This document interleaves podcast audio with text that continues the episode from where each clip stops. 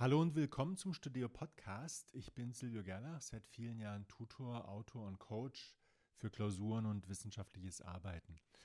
Wir beschäftigen uns heute mit der Frage, wie lerne ich unter Zeitdruck sehr schnell sehr viel Stoff für eine Klausur. Das ist wahrscheinlich eine ziemlich bekannte Situation. Das passiert immer dann, wenn man es hat schleifen lassen, vielleicht noch andere Klausuren hat oder andere Projekte und dann ist die Klausur da und man muss jetzt ganz schnell ganz viel lernen, um diese Klausur zu schaffen. Da gibt es natürlich viele gute Tipps, die eher nicht helfen. Setz dich hin, lass dich nicht ablenken, mach zwischendurch auch Pausen, achte auf deinen Körper, hab auch ein bisschen Geduld mit dir, lerne vielleicht mit anderen und du musst einen Rhythmus finden, einen Lernstil, das sind so typische Lerntipps, die aber in so einer Situation eher nicht so helfen. Was wirklich hilft in so einer Situation ist das, was dazu beiträgt, dass du die Klausuraufgaben lösen kannst. Alles andere ist eigentlich egal. Es dreht sich jetzt in dieser kurzen Zeit nur noch um die Klausuren. Das ist der Ausgangspunkt und auch der Endpunkt. Und da gibt es jetzt drei wichtige Schritte, die du gehen musst. Du sortierst als erstes alle Inhalte entlang der typischen Klausurlogik und damit der Klausuraufgaben. Du musst jetzt wissen, wie ist die Klausur aufgebaut? Welche Arten von Aufgaben gibt es? Sind das Rechenaufgaben? Sind das Fragen? Ist das ein kurzer Aufsatz? Ist das Multiple Choice? Das musst du wissen, weil das einfach auch festlegt und bestimmt, wie du lernst, was du tust, wie du es machst. Du brauchst dann eine Aufgabensammlung. Das ist das wichtigste Instrument, zusammen mit den Lösungen dafür. Die Aufgabensammlung allein hilft natürlich noch nicht. Das reicht nicht. Du brauchst die Lösungen dazu, die Antworten. Das kann ein bisschen länger dauern. Aber der Vorteil ist, du hast dann alle Inhalte schön sortiert. Die Aufgaben sollten natürlich den gesamten Stoff, der drankommen könnte, abdecken. Aber hier fängt es schon an, so in kurzer Zeit da sehr weit zu kommen. Auf jeden Fall ist die Konzentration auf diese Aufgaben, die in der Klausur drankommen könnten, das Wichtigste überhaupt. Ähm, natürlich kannst du nicht wissen, was in der Klausur drankommt. Die werden ja nicht die alten Aufgaben wieder stellen. Das wird so sein in der Regel. Aber manchmal ist es auch so, dass sie nur ein bisschen abgeändert sind. Und dann gibt es natürlich auch diesen Rahmen. Der Stoff lässt halt auch nicht unendlich viele Möglichkeiten zu.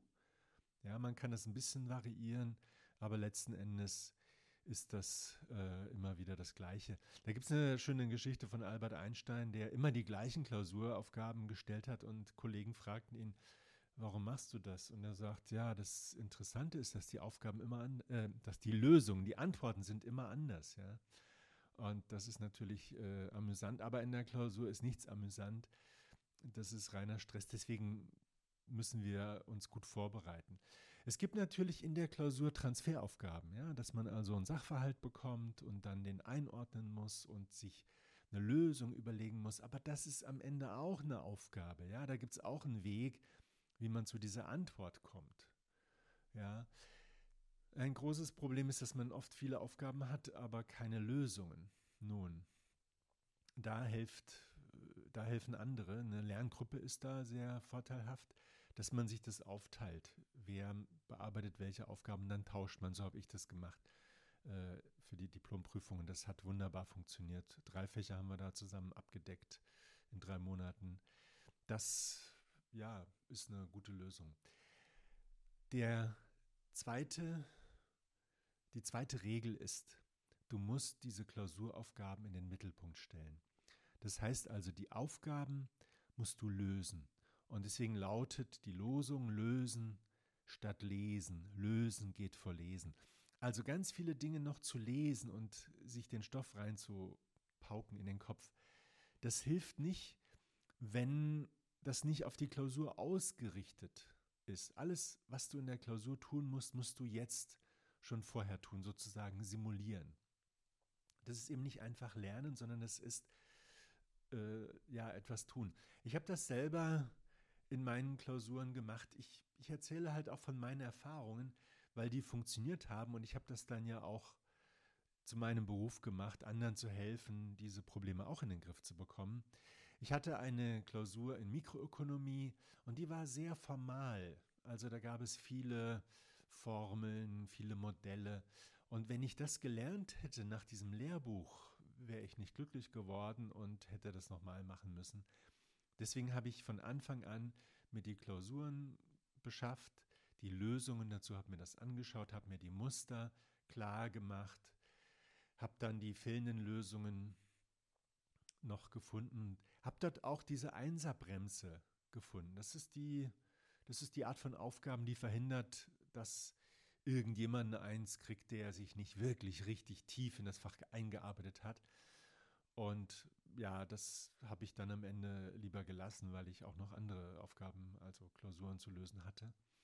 Habe dann diese Aufgaben trainiert, habe auch anderen sie erklärt, beigebracht. Das war lustig. Die haben alles gründlich gelesen und gelernt, also das Lehrbuch, das Skript.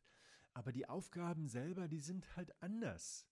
Deswegen ist das auch äh, nicht der richtige Weg, sich das reinzuhämmern in den Kopf, ins Gedächtnis, weil es in der Klausur sowieso anders verlangt wird. Ja, das ist so wie Lebensmittelchemie zu lernen, äh, wenn man kochen lernen will. Kochen heißt anwenden. Ich muss die Dinge kombinieren, ich muss was ausprobieren.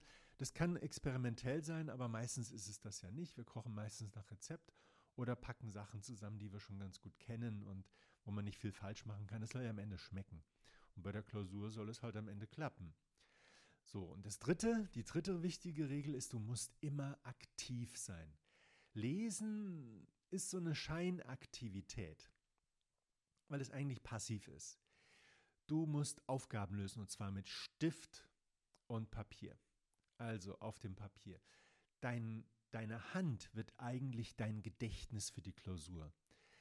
Du musst Inhalte für Aufgaben zusammenfassen, wenn du noch Bedarf hast. Eventuell auch neue Aufgaben formulieren, neue Fragen, die du aus dem Stoff äh, erkennst. Natürlich musst du da reingucken, aber du hast immer den Blick aus der Klausursicht. Du schaust auf die Skripte, auf die ganzen Inhalte, die Handouts aus der Sicht der Klausur. Mach dir Skizzen für den Stoff, für die Aufgaben, dass du praktisch die wichtigsten Begriffe, die zu einer bestimmten Frage ja, erwähnt werden müssen, in der Antwort, die schreibst du dir auf, zeigst die Beziehungen. Mach dir Karteikarten, aber sei nicht zu äh, sorgfältig hier. Du hast keine Zeit. Zeit ist das Allerwichtigste. Suche nach Lösungen und versuche auch äh, Hilfe zu bekommen von anderen. Wie gesagt, äh, teil das mit anderen in der Lerngruppe. Gleich die Lösungen ab. Ist natürlich ganz schlecht, wenn man ja, schwache Lösungen hat oder lückenhafte Lösungen oder offensichtlich falsche Lösungen, da muss man selber nochmal reingehen. Und dann ein ganz wichtiger Punkt ist, du musst die Klausur simulieren. Das heißt, heb dir ein paar Aufgaben auf, die so aussehen wie die Klausuraufgaben und dann kannst du die dann nochmal so sozusagen, wie sagt man, Generalprobe. Das ist für dich dann äh, nochmal eine Prüfung, ob das gut klappt. Und dann musst du aufpassen, dass du dich nicht in Sicherheit wiegst, dass die gelungene Generalprobe dir nicht die Premiere versaut, was ja dann die Klausur ist. Also immer aktiv sein, immer etwas tun und immer ausgerichtet auf die Klausur. Versuch das beim nächsten Mal besser zu machen, früher anzufangen. Also die drei Regeln, ja, also von der Klausur ausgehen, die Klausurlogik verstehen und alles darauf ausrichten, dann die Klausuraufgaben in den Mittelpunkt stellen und immer aktiv sein. Das gilt doch auch, wenn du schon frühzeitig im Semester anfängst. Das ist auf jeden Fall entspannter, du hast weniger Stress, wahrscheinlich auch sogar mehr Freizeit. Zu glauben, dass das dann mehr Zeit beansprucht, ist definitiv äh, unbelegt. Es hat noch keiner so untersucht, weil es auch unglaublich schwer ist. Man muss ja jeden Zipfel von Zeit, den man da reinsteckt, dann erfassen, wie soll man das machen. Aber ja, ist eine einfache Rechnung. Wenn ich zehn Aufgabentypen habe und fange dann zehn Wochen vorher an und kümmere mich jede Woche um einen Typen und habe da so meine Routine, dann äh, glaube ich nicht, dass das viel mehr Zeit ähm, beansprucht.